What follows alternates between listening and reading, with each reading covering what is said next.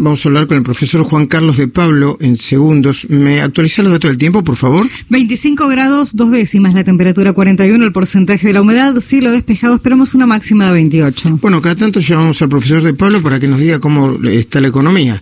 Y él arranca siempre diciendo, bueno, eso es una pregunta tonta, porque para ver la economía hay que pa, pa, pa, pa, pa. Pero igual se lo vamos a preguntar. ¿Cómo está la economía, profesor de Pablo? Y tengo que reiterar la respuesta. no, pero hay, no, pero vamos al vamos, hay una falsa sensación, ¿no? Como que como el, el para, dólar para, paralelo.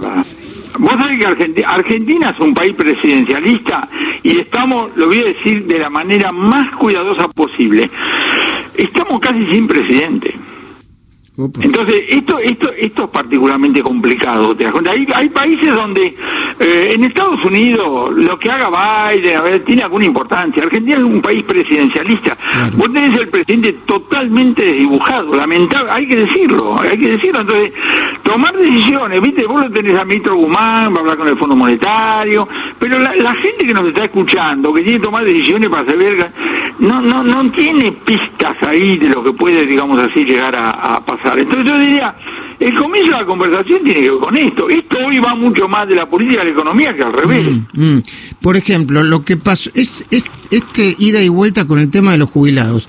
¿Puede ser bueno para... Eh, es un ejemplo, ahí tenés, ahí tenés un lindo ejemplo. Ahí tenés un lindo ejemplo. Decir, ¿En qué quedamos? El ministro Guzmán dice, no, ¿sabe qué? No, era fenómeno. No, bueno, va a cuenta, no va a cuenta. ¿Me pueden decir en qué quedamos? Ahora, uno podría, uno podría decir, bueno, ojalá estén pensando en una cosa mucho más razonable y nos están entreteniendo mientras tanto y un día, ¡pum! Ojalá, tengo graves dudas. A mí me parece, lamentablemente, que lo que estamos observando es lo que es. Mm. Ahora, el Fondo Monetario, eh, estuvo la visión del Fondo Monetario, ¿no? Hay que aclararle a algún desprevenido que el fondo que, que aprobar el acuerdo con el Fondo Monetario es bueno en términos generales para la economía de cualquier país y más para la Argentina que tiene una economía muy muy complicada. Ahora, cuando volvieron, digo, eh, estuvo la misión, volvió. Y desde que, desde que se fue la misión ya cambiaron tres o cuatro veces de políticas económicas clave, entre otras cosas con las jubilaciones. Luis, primero la, la visita a la misión. Vienen acá, hablan con uno, hablan con el otro, y después hacen un informe. ¿Sabes lo que dice el informe? Y el problema es que nadie le cree al gobierno. Y yo, yo digo, tenés que venir hasta acá para darte cuenta de eso. Claro. de Washington y hablar con cualquier este, mozo de bar, tachero, te, te, te, te, lo explica. La misión son burócratas, vos hablas de burócratas.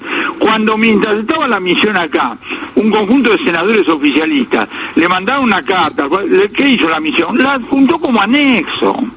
A mí me gusta siempre eh, este, citar a Henry Kissinger. En su memoria dice lo siguiente.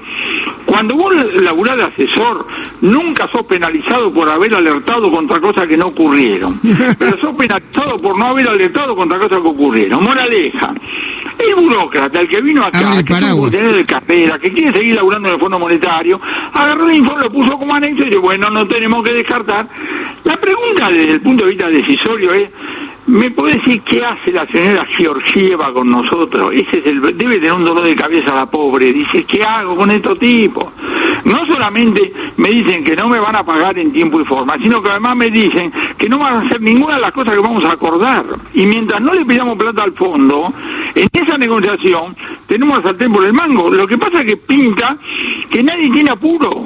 A mí me sorprendería gratamente que esto se solucionara rápidamente y tampoco veo cuál es la importancia, porque el gran desafío que tiene hoy el gobierno no es el Fondo Monetario, somos los argentinos, que somos mucho más exigentes que el Fondo y los bonitas juntos. Ahora, el... el eh Redrado dijo, y otros economistas también dijeron, que hay demasiados pesos en el mercado y demasiado pocos dólares, que esto en algún momento va a generar, hizo eh, la metáfora de los pozos de aire con el tema del tipo de cambio. ¿Es así o está estabilizado el tipo de cambio? Imagínate que hubiéramos hablado vos y yo hace un par de semanas, con el dólar 195. Sí. Entonces, estamos así. Estás, obviamente estás a merced de un mercado chiquito, pero ¿qué es un mercado chiquito? Un mercado chiquito quiere decir que se hacen pocas transacciones, pero en el mercado cambiario están todos los pesos dando vuelta y todos los dólares, digamos así, dando, este, y digamos, La clave, la clave no es si vos querés, los, eh, cada tanto alguien dice, bueno, si los pesos no sirven para nada, yo no veo pesos en los tachos de basura, tenés razón. Mm. Acá la cuestión es si querés más pesos de los que tenés, ¿por qué? Porque el Estado no tiene más remedio que seguir mintiendo por la pandemia, la cuarentena, etcétera, etcétera. Y yo yo no le voy a decir al gobierno, che, usted está mintiendo. Entiendo por qué está mintiendo. Lo que tengo que decirle es, si vos no tenés más remedio que emitir tanto, y si los argentinos no quieren más de tantos pesos, poneme el resto de la política económica en consonancia con eso. No me sigas jodiendo con precios máximos, con que no vas a mover la tarifa con crédito con el otro. Y acá se plantea el terrible dilema que tiene cualquier equipo económico cuando se deja estar. ¿Por qué?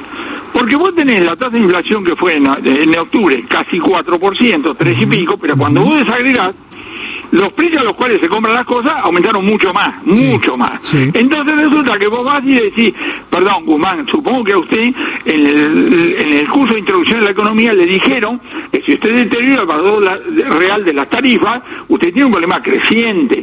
Sí, sí, me lo explica. Bueno, ¿qué hace? Entonces va y le dice al, al presidente de la Nación, estamos distorsionando las tarifas, tendríamos que moverlas. No, aguanta un cachito más, porque sabéis que tiró 3.8. ¿Y qué dice la historia? Que nunca aparece el momento para que vos te muevas a corregir cosas. Moraleja se termina haciendo a las trompadas. Mm, entiendo. Eh, la última, ¿tenés una mirada sobre el, sobre la decisión de recortar fondos coparticipables de la Ciudad de Buenos Aires por parte del Gobierno Nacional, que ya la aprobó el Senado? ¿Lo acaba de aprobar el Senado? Si querés te hablo media hora de la historia, pero lo voy a decir en un minuto y después voy a contestar la pregunta que haces.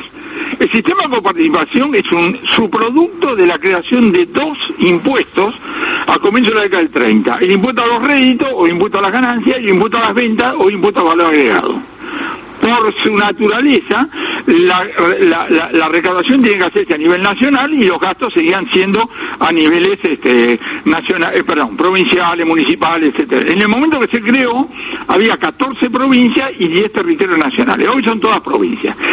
El, esquema original era automático, era un conjunto de, coeficientes, desde ahí lo han toqueteado 32 mil veces.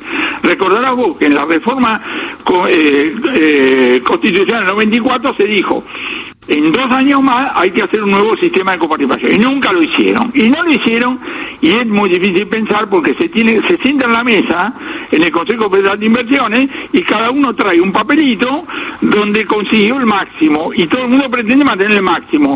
Bueno, flaco, es lo que llama una falancia de composición. Es decir, la suma de los máximos da tres veces el PBI, no uno. Ahora te contesto. Esto es pura política. Es pura política, punto. No hay otra forma de, digamos, de ver las cosas. Cuando dicen nos quieren ahogar, ¿eh? tiene eh, Rodríguez Larita tiene toda la razón del mundo. Es pura política, punto. Mm. Eh, Juan Carlos de Pablo, gracias por atendernos.